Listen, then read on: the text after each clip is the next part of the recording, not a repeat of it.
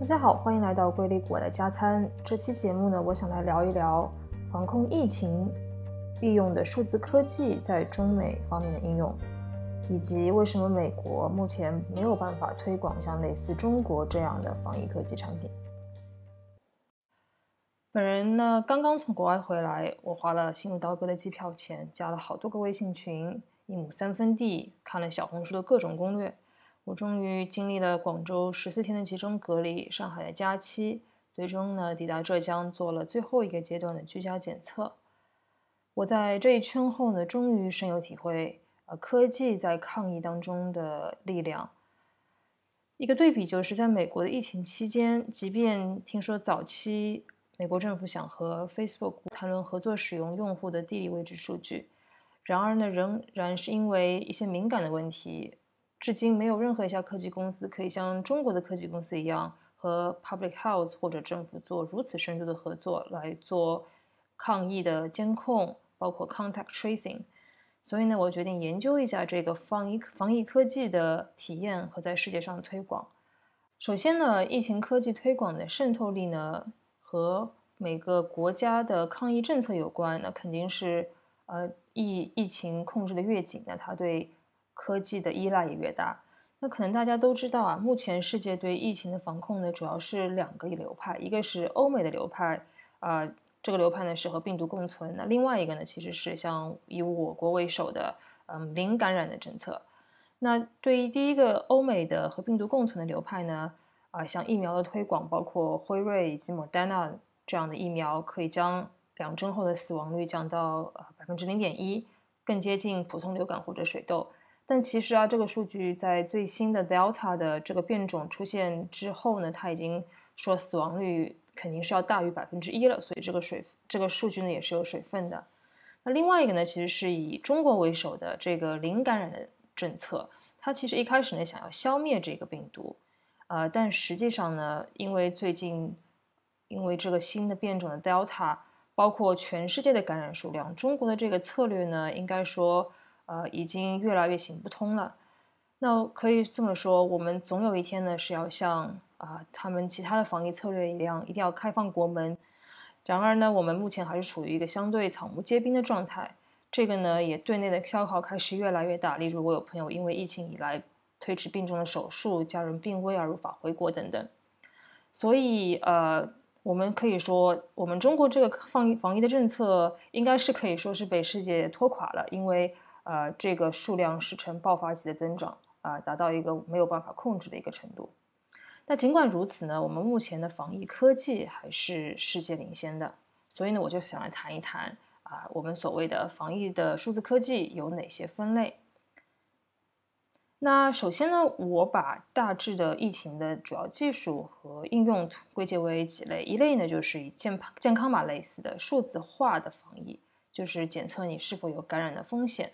那另外一种像 contact tracing，就是说知道你到底是谁，你在哪里。如果你得了 COVID，你和谁接触了？那其实，在整一个闭环里面，它涉及到很多个技术点，包括你的身份的验证啊，包括人脸识别和防疫健康数据平台打通。在中国呢，我们其实最常用到的是健康码啊。早些时候呢，社区会通过 CCTV 的 camera 来监测。或者是通过无人机来识别你是否戴了口罩。那就拿我们最常用的健康码来说一下它的历史吧。那像支付宝的健康码的推出，其实最早呢是源于政府的委托，呃，主要是杭州市政府的委托，也有来自于包括防疫管理局、大数据局、公安局等作为一个推动力量。那么所以呢是以阿里作为技术支持，呃，由政府来主导，然后基于各地的大数据中心。让用户自己申报，呃，然后进而通过一些算法规则来运营。腾讯的推广方式也相对相似。那像广州，腾讯与广州商务局合作，联合推出的复工复产的健康码，然后继而慢慢的演变为广州市民所用的健康码穗康码，然后也呃同时也可以扩展到别的城市。所以呢，在这里面，呃，我国的疫情的主要推动力量呢，有第一有国家的参与。给予政策方面的支持，另外一点呢是有互联网巨头参与其中。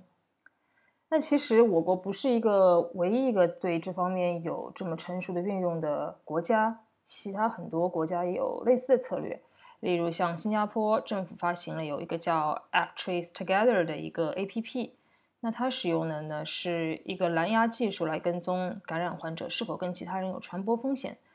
这个蓝牙技术呢跟地理位置数据相比，它对呃我们传感染者的位置能够检测的更为精确。而在香港呢，隔离人员需要佩戴一种手环，然后这个手环呢可以连接到手机。如果一出行，就会提醒当地的健康局说：“哎，这个病人他可能没有遵守隔离的规定。”呃，在南韩呢，政府实际上也利用了信用卡的数据、手机地理位置和 CCTV 来追踪。所以呢，实际上在别的国家。各种防疫技术都是有所应用，也有一定程度的呃使用率。那么实际上，在美国，经过我经历疫情的当时，从一开始到今年的五六月份，基本上对抗疫科技、数字科技的呃我的体验呢，基本上是零，或者是就完全不存在 （non-exist）。现在听说在纽约推广的 Vaccine Pass。就是一个疫苗的一个数字卡，就相当于告诉大家说，哎，我是不是打了疫苗？它最近其实也有一些层层的阻挠，遭到了人道组织的重重质疑。那其中有一个想讲的就是，呃，疫苗的这种数字技术，它为何没有办法在美国推广？那么在美国有没有做过任何的尝试？那它如它为什么不能成功？那首先有一点想要讲清楚的是，像有一些 A P P，例如 Contact Tracing，它为了做到有效性，它实际上通过牛津大学的一项研究显示，它首先必须要至少有百分之六十的人使用，才能达到有效的效果。那像曾经的尝试，呃，美国做到的呢是有的。呃，那有，比如说有一例，就是像各个州曾经尝试利用谷歌、谷歌或者苹果自带的叫 Notification System 来追踪这个呃 COVID case。这个 APP 的发布呢，实际上每一个州都有它自己的一个决定，尤其是有的像共和党州，就是相对于支持特朗普的，呃，例如像佛罗里达、Georgia 这样的州。啊，他们其实是禁止这些 A P P 的开发，包括这些疫苗的数字 Pass 的通用的。那像别的州呢，即便是允许，但是使用率呢，也一般是在百分之十左右，远远达不到可以让这个有效的标准。那第二个呢，就是讲到的另外一个是民众的信任。呃，实际上我们大家可能都知道，美国民众一直都对政府利用个人数据有非常强的恐慌感。啊，这个跟前几年 Cambridge Analytica 的事件达到了顶峰，然后事实呢也证明了，因为社交媒体把信息卖给了竞选机构，然而造成了选举结果非常大的一个导向性。目前呢，有百分之四十左右的美国人，他完全不愿意把自己的社会健康安全信息分享给 Public Health Official。然后百分之三十的人呢不愿意分享，比如说他得到了得了 COVID，他也不愿意分享他接触了谁、对方的名字、住在哪里等等。所以这个东西的实施呢是有一定的难度的。我们可以看到，它包括从每个州对这个疫情的不同的看法，包括执行，呃，包括我们需要一个大数据的平台，它都没有办法实现。所以在美国，这个东西呢。呃，也是非常难实施的。那接下去的时间里呢，想讲一个我自己觉得在过去的接下来时间里面，防疫的数字科技将会有哪些方向可以提升的地方。那首先第一个，健康，我觉得健康码的不统一，让跨省和跨市体验的非常不连贯。那目前呢，仍然会有所谓的阿里系和腾讯系的区分。那腾讯系的健康码叫粤康码，呃，深圳的叫深哀宁，重庆豫康码。那阿里系的呢，就比较简单，简单讲杭州健康码，或者是城市加上健康码等等。其实呢，这个不一样的体验呢，对各地跑的用户来回切换还是挺麻烦的。啊，听说其实现在有全国统一的健康码，那实际上其覆盖率呢，也并没有达到百分之一百。那另外呢，就是呃，我觉得虽然我们国家其实对这个数字被监控的敏感度相对较低，但是呃，主要的问题还是说我们这个行程数据的追踪，最后是否会在疫情后被叫停？那么什么时候叫停，也是一个巨大的问题。那另外还是就是说，包括数据呢，是否会不会被其他的机构滥用？那包括每一个个人信息，如果你得了这个病，得了 COVID，暴露在公共信息中，啊，例如呃，我感染了 COVID，然后我就去了某某洗浴中心或者是某某内衣店，然后每一个在这个城市人都知道这个信息。那最后呢，再来谈谈啊，为什么美国会在抗疫的时候失控？有一个纪录片叫《Totally Under Control》，它也获得了今年美国电影的一个某一个金像奖。这部纪录片呢，呃，其实这个名字起源于特朗普在今年的时去年的时候，在抗疫初期，